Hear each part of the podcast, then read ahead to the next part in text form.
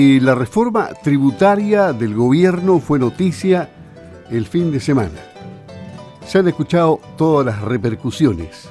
Esta mañana en Campo al Día vamos a escuchar también la visión del tema de la Sociedad Agrícola y Ganadera de Osorno con su director ejecutivo Cristian Ant, a quien lo tenemos en la línea telefónica. ¿Cómo está? Buenos días. Muy buenos días, ¿Qué le pareció la reforma tributaria? Bueno, a nadie le gustan las reformas tributarias. Siempre hay cosas que o benefician a unos o perjudican a otros. ¿Cuál es la visión general que tiene Cristian Ant y la visión en particular del mundo agropecuario? Siempre se dice que nunca es un buen momento para hacer una reforma tributaria y efectivamente eh, el, rumbo que ha tomado nuestra economía y en el fondo eh, tenemos una alta inflación, ¿no es cierto? Y eh, perspectivas de un debilitamiento de nuestra economía y por lo tanto eso hace que una reforma tributaria grabando con más tributo al motor económico eh, no sea una, una buena idea desde el punto de vista, ¿no es cierto?, de la teoría económica. Pero lo que nos ha dicho el gobierno es que efectivamente han habido una serie de, mm, gastos que se han incurrido con la pandemia y eso en algún minuto se toma como, como un eh, argumento para eh, efectuar una, reforma tributaria. Pero antes de entrar en, materia de lo que trae esta reforma tributaria, un poco ver el, el, el tema de cómo se sale de estos eh, de estos problemas.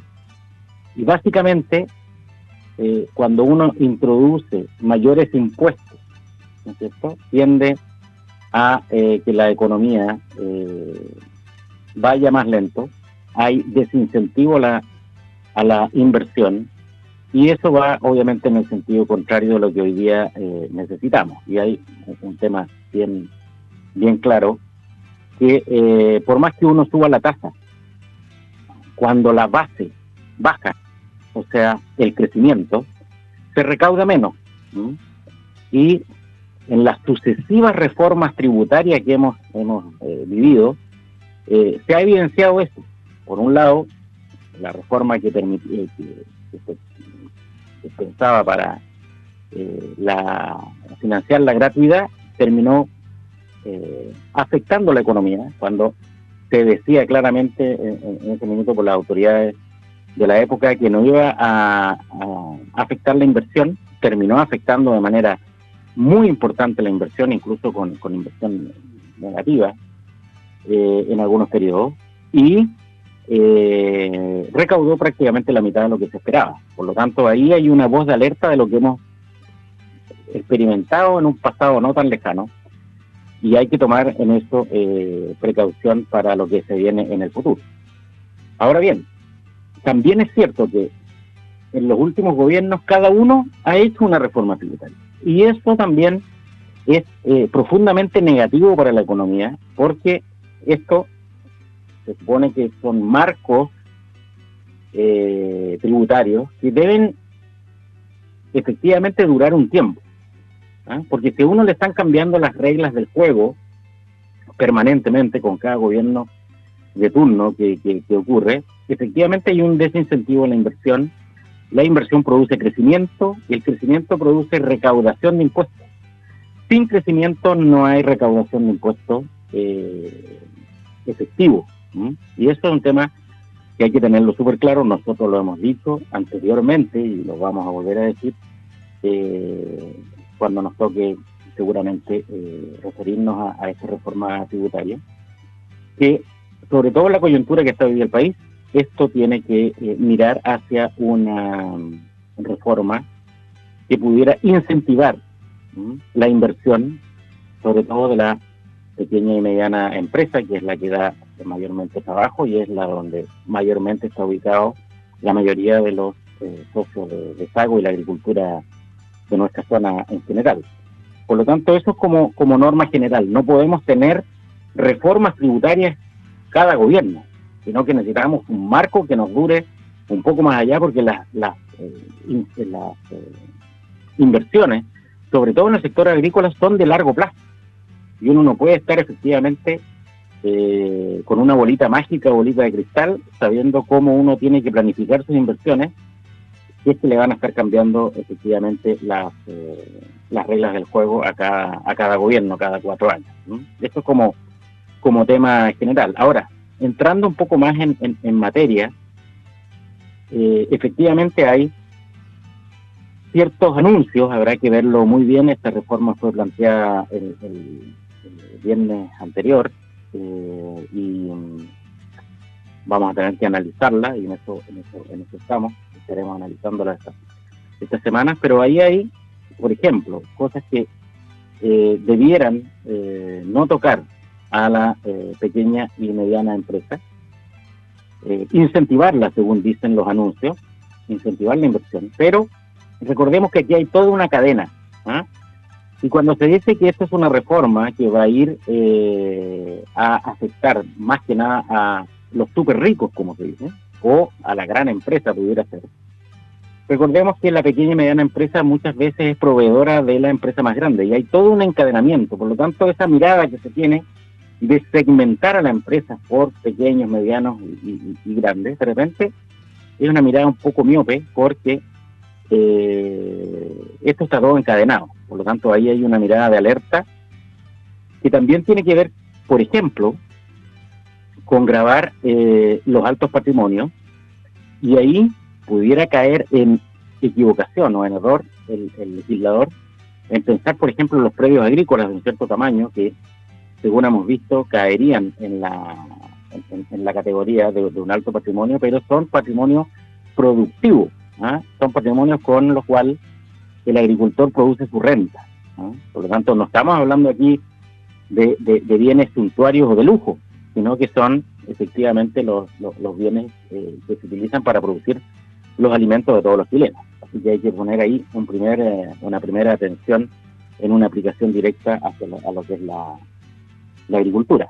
Y de hecho hemos estado sufriendo ¿ah? esta sobretasa arancelaria, por ejemplo, sobre las contribuciones ¿ah? eh, que quedó de la reforma anterior.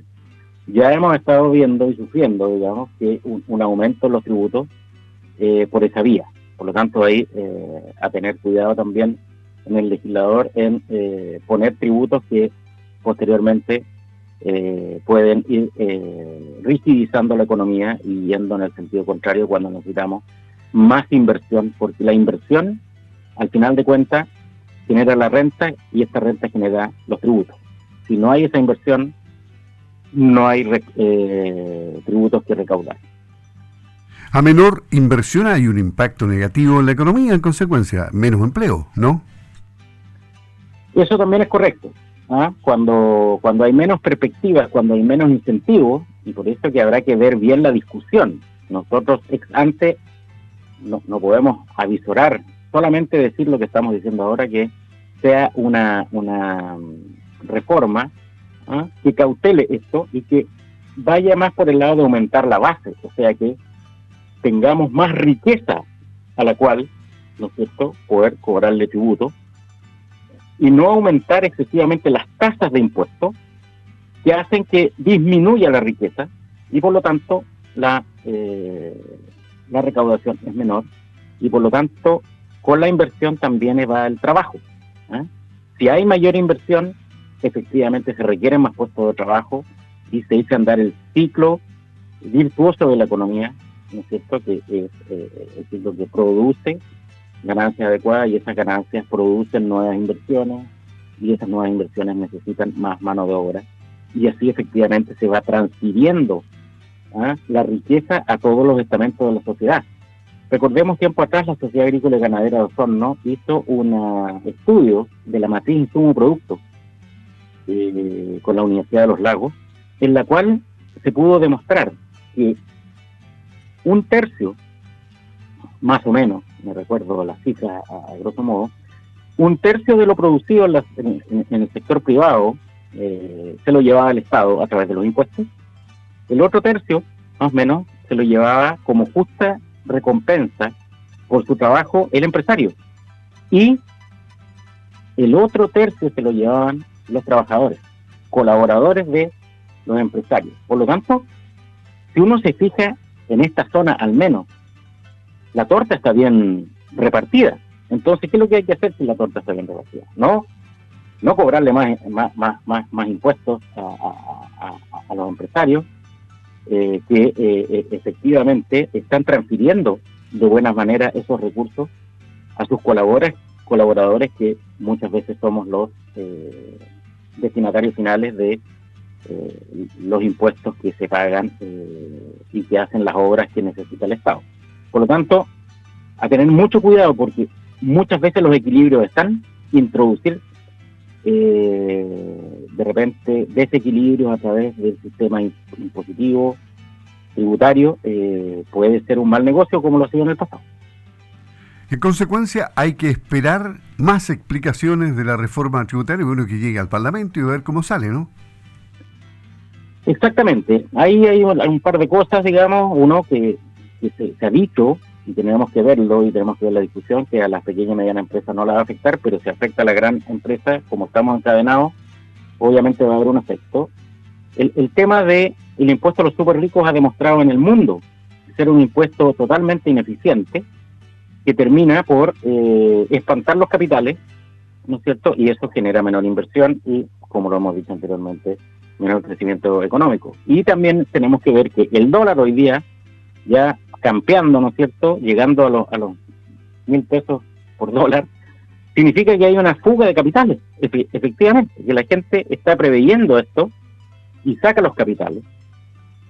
Y por lo tanto, eh, eh, ahí hay una voz de alerta de, que eh, grabar esto no va a tener mayor, mayor efecto, todo lo contrario, se va a producir lo mismo que se ha producido en el resto del mundo, que no logra recaudar lo que, lo que se prevé y eh, termina afectando la inversión. Cristian Ant, director ejecutivo de Sago AG, comentando lo que ha sido el anuncio de la reforma tributaria que el gobierno llevará al Parlamento. Muchas gracias, don Cristian. Buenos días, buena semana. Igualmente, buena semana.